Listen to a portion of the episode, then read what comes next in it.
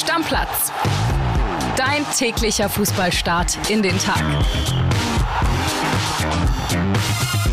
Neue Woche, neues Glück und damit herzlich willkommen zu dieser Montagsausgabe von Stammplatz, liebe Stammis. Schön, dass ihr auch heute wieder mit dabei seid. Und ja, während der Kollege André Albers mit dem Kolibri über den Ärmelkanal nach London geflattert ist und sich eine gute Zeit bei unter anderem Football und dann Fußballländerspielen macht, sitze ich hier mit dem Kollegen Niklas Heising, für den wir auch noch einen Spitznamen finden müssen, aber das werden wir schaffen. Das kriegen wir hin. Ne? Hallo auch von mir. Manche nennen dich ja hier Van Helsing. Van Helsing, Heisinger gibt's ja auch. Also es, es gibt schon ein paar, aber noch keiner, der, also ich habe noch keinen Universalnamen. Ja, und der mal im so. Stammplatz etabliert ist. Ja, das, Das stimmt. ist eine wichtige Sache. Und ich erinnere mich an letzte Woche, wo wir schon mal eine Folge zusammen aufgenommen haben und über die deutsche Nationalmannschaft gesprochen haben. Das wollen wir natürlich auch heute machen. Und du diesen Satz sagtest, ich zitiere dich nochmal, ich muss nicht begeistert werden, ich will nur nicht enttäuscht werden von dem Spiel gegen die USA. So, was ziehst du jetzt für ein Resümee? Enttäuscht wurdest du ja auf jeden Fall nicht, oder? Ich, ich wurde auf gar keinen Fall enttäuscht und ich wurde sogar phasenweise begeistert. Also, ja, was soll man sagen? Erstmal ein Traumdebüt für Nagelsmann. Das war ja wichtig, dass nicht gleich schon das erste Spiel direkt wieder in die Hose geht und du sitzt da und denkst dir, oh Gott, gegen die USA ging schon so in die Hose. Wie soll das dann bei der EM werden? Das war ja auf gar keinen Fall so. Und es ging nicht so ganz gut los. Gerade defensiv standen sie nicht allzu sicher, gerieten dann ja auch in Rückstand. Aber vor allem in der Offensive, was sie im zweiten Durchgang gemacht haben, das war schon echt, das hat richtig, richtig Spaß gemacht, dem mal wieder zuzugucken, muss ich sagen. Ja, der Kollege André Albers und der Kolibri Max Schrader haben ja schon das Spiel ausgewertet. Ich kann nur sagen, ich ärgere mich ein bisschen, dass ich die erste Halbzeit geguckt habe, weil ich konnte nur eine Halbzeit gucken. Mein Papa hat 70. Geburtstag groß gefeiert bei uns auf dem Dorf und ich habe mit meinen beiden Neffen die erste Halbzeit gesehen, die haben dann noch die zweite geguckt. Da wollte ich dann aber auch wieder zurück zur Party und habe dementsprechend nicht das Füllkrug und auch nicht das Musiala-Tor und generell das verbesserte deutsche Spiel gesehen. Bisschen ärgerlich, werde ich die Tage auf jeden Fall nochmal nachholen und ich gucke ja dann zumindest in der Nacht auf Mittwoch dieses Spiel gegen Mexiko. Ich will mal reinhören mit dir gemeinsam, was der Kollege Tobi Altscheffel zu sagen hat, was dann gestern am Sonntag so abging, einen Tag nach dem Spiel. Da hören wir mal gerne rein in seine Sprachnachricht. WhatsApp ab. Good morning, liebe Stammis und guten Morgen, lieber Kili. Ja, wir sind noch ein bisschen verschlafen und müde, denn nach dem erfolgreichen Auftakt der deutschen Nationalmannschaft unter Julian Nagelsmann ging es für uns mit dem Auto durch die Nacht. Die Mannschaft, die ist geflogen nach Philadelphia. Das ist der nächste Stopp. Sind mit dem Auto so ungefähr vier Stunden Fahrt oder wären es gewesen. Die Mannschaft standesgemäß natürlich geflogen. Und am Sonntag hat Julian Nagelsmann erstmal die Schotten dicht gemacht. Also da gab es keine Medienaktivitäten, kein öffentliches Training. Dennoch Regeneration ein bisschen angesagt, aber keine Freizeit. Das war ihm wichtig. Er hat gesagt, maximal so über eine Stunde frei an dem Tag kann man diskutieren, aber nicht mehr. Er will die Zeit nutzen, er will arbeiten. Ja, und er will äh, die Mannschaft noch besser machen. Und ein ganz wichtiger Faktor dabei ist Leroy Sané. Der ist wirklich, äh, würde ich mal sagen, in der Form seines Lebens, hat auch gegen die USA überzeugt. Und jetzt gab es Berichte aus England, der FC Liverpool sei an ihm interessiert. Ja, es ist tatsächlich so, Jürgen Klopp findet Leroy Sané sehr gut. Sané trifft demnächst eine Grundsatzentscheidung, ob er bei den Bayern verlängern will oder ob er 2024 was Neues ausprobiert. Zunächst mal konzentriert er sich aber auf das nächste Länderspiel gegen Mexiko in der Nacht von Dienstag auf Mittwoch, 2 Uhr deutscher Zeit, bei uns 20 Uhr. Und bis dahin bleiben wir den Nationalspielern auf den Fersen. Ganz liebe Grüße aus den USA und ich bin mir sicher, wir hören uns bald wieder. Ja, lieber Tobi, da kannst du auf jeden Fall drauf wetten. Wir hören uns natürlich wieder und dann lass uns doch gerne mal, ich meine, gestern ist nicht viel passiert. Tobi hat's gesagt, eher so ein bisschen Reisetag. Julian Nagelsmann, Schotten dicht gemacht und trainiert mit der Mannschaft. Über Leroy Sané sprechen und das, was Tobi da angesprochen hat. Äh, Ich habe dich dann gefragt im Vorgespräch, Mensch, guck mal nach, wie lange hat Sané noch einen Vertrag? Du meintest dann bis 2025. Heißt natürlich, nächsten Sommer ist dann die letzte Möglichkeit, äh, mit Bayern Kohle mit ihm zu machen, wenn er sich dann auch dagegen entscheidet. Und ich glaube, Christoph Freund als Sportboss in München aktuell, der wird alles daran setzen, frühzeitig mit Leroy Sané Gespräche zu führen. Alles andere wäre auch fahrlässig, muss ich ganz ehrlich sagen. Siehst du Leroy Sané auch die nächsten Jahre bei den Bayern oder würdest du den Schritt nochmal fühlen, wenn er wieder zurückgeht auf die Insel? Also ich, ich würde es ich würd's zum Teil schon fühlen, weil in Liverpool wäre er schon so auf jeden Fall der designierte Salah-Nachfolger. Ne? Also auch als, als Hundertprozentig, ja. Linksfuß, das wird perfekt in die Position passen. Ich meine, Salah ist jetzt, ist jetzt Anfang 30, hat die besten Jahre vermutlich schon hinter sich, spielt immer noch auf absolutem Top-Niveau. Aber ich meine, wir hatten ja schon diesen Sommer die, die äh, Transfergerüchte um ihn, wo es ja auch immer noch um irrwitzige Summen ging, ne? die die Saudis für den geboten hatten. Und Sané in der Form, in der er jetzt aktuell ist, ist er, also so wie ich ihn sehe, ist das somit der einzige Spieler, den wir in der Nationalmannschaft haben, der so Spiele alleine entscheiden kann, so wie der momentan spielt. Da wäre es natürlich sensationell, so einen weiter in der Bundesliga auch bei den Bayern zu haben. Aber Fakt ist natürlich, seine Verhandlungsposition war auch nie besser. Ne? Also Stimmt, ja. ähm, er kann jetzt natürlich, er kann natürlich schon ein absolutes Topgehalt dann vermutlich äh, verlangen, weil die Jahre zuvor war es ja auch immer wieder so, er hatte so diese Downphasen, wo es auch immer um seine Körpersprache ging und alles. Das ist ja alles überhaupt nicht so. Der ist dann da über den Platz gerannt, der hat permanent Aktionen angeschoben, für Gefahr gesorgt.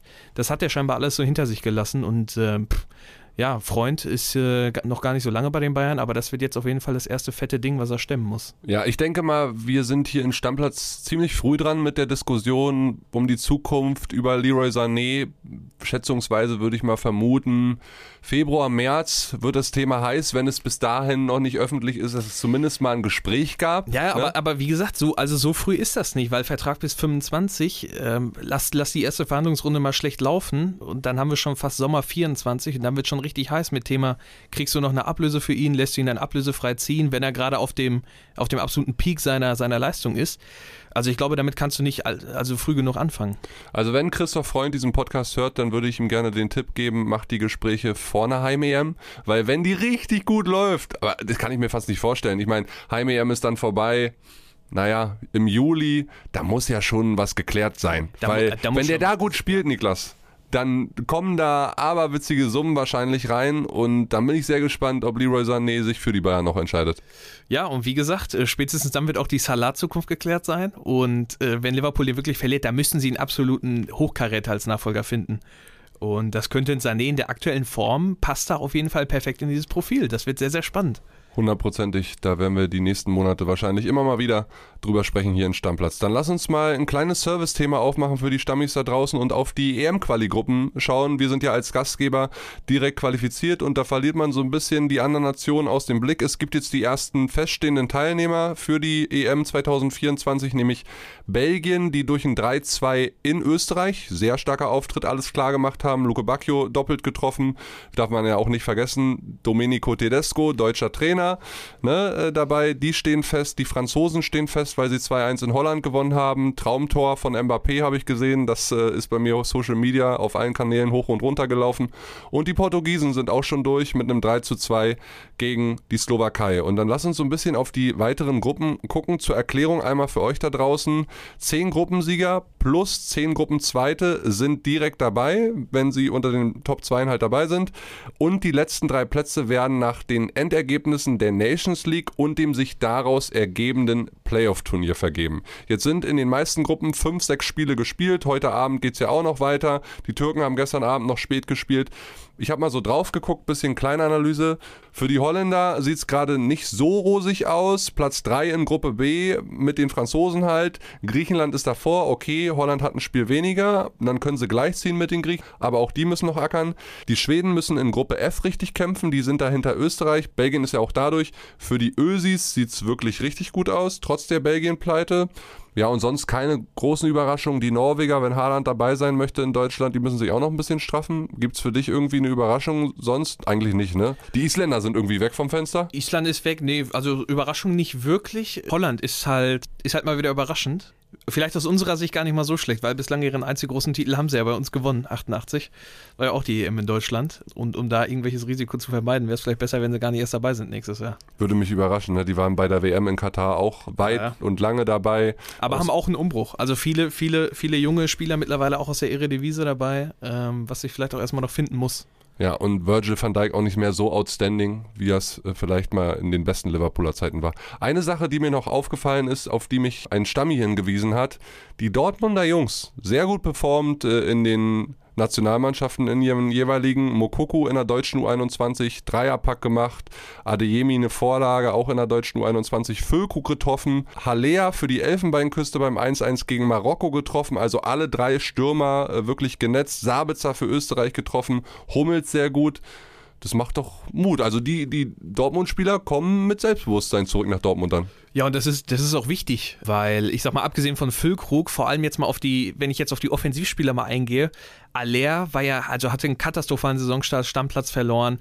Mokoko, Die Laktatwerte brutal Lak- schlecht, Lak- hört man. Das fing ja schon damit an. Dann hattest du ja Adeyemi, der ja äh, seit, seitdem seine Beziehung mit Loredana öffentlich wurde, da spekulieren ja schon BVB-Fans, ob das damit was zu tun äh, haben könnte. Ja, er geht nachts halt mit ihr Döner essen. Dann, so, ähm, Döner essen in Dortmund, ja. Ja, und wie gesagt, bei Mokoko, der steht ja komplett hinten an. Der sieht ja momentan gar kein Land. Und deswegen, die müssen sich das Selbstvertrauen jetzt momentan woanders holen.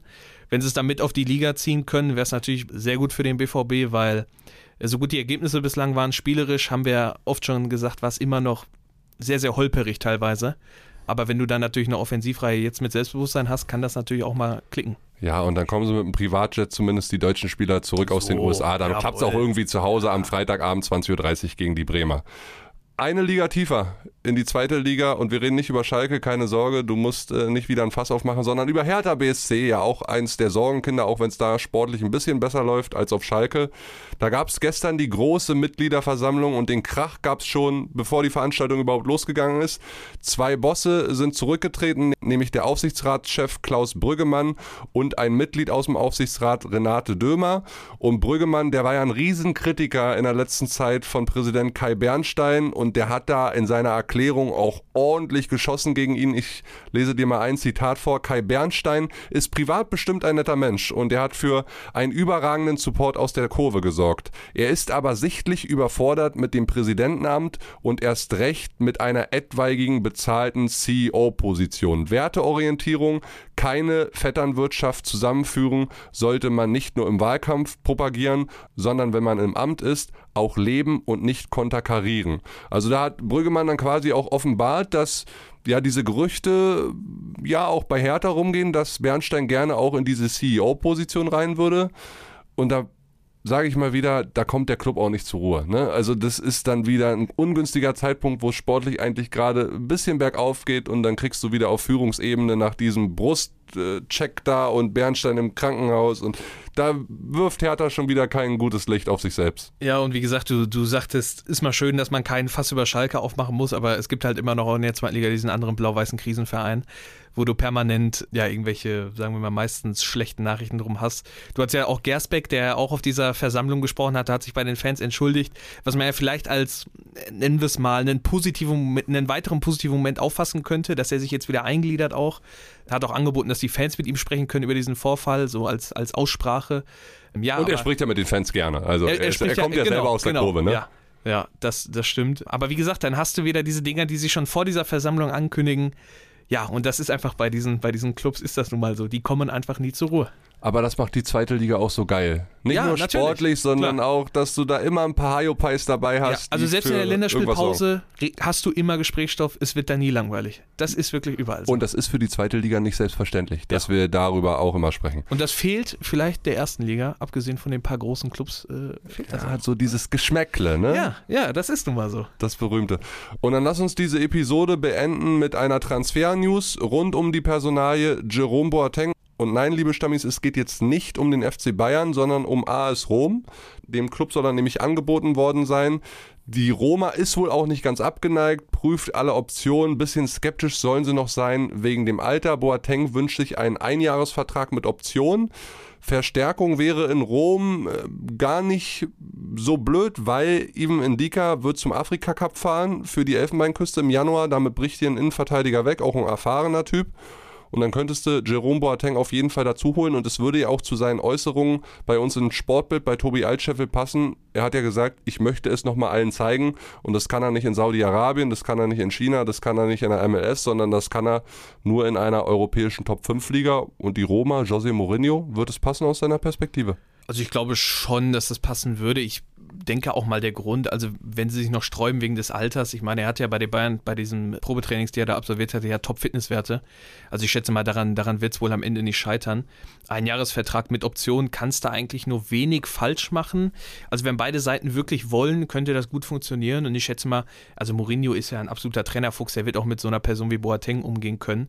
Auch Und er kann mit allen- erfahrenen Leuten vor allen Dingen mit arbeiten. erfahrenen Leuten äh, war er, war er schon immer gut. Wie gesagt, bei Boateng schwingt ja auch noch ein bisschen abseits des Platzes was mit.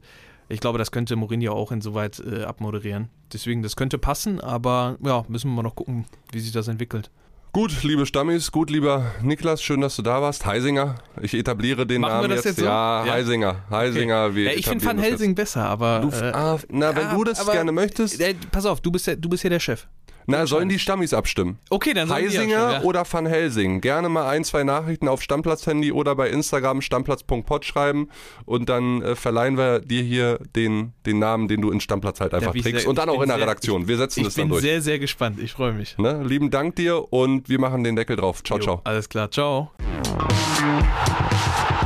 Stammplatz. Dein täglicher Fußballstart in den Tag.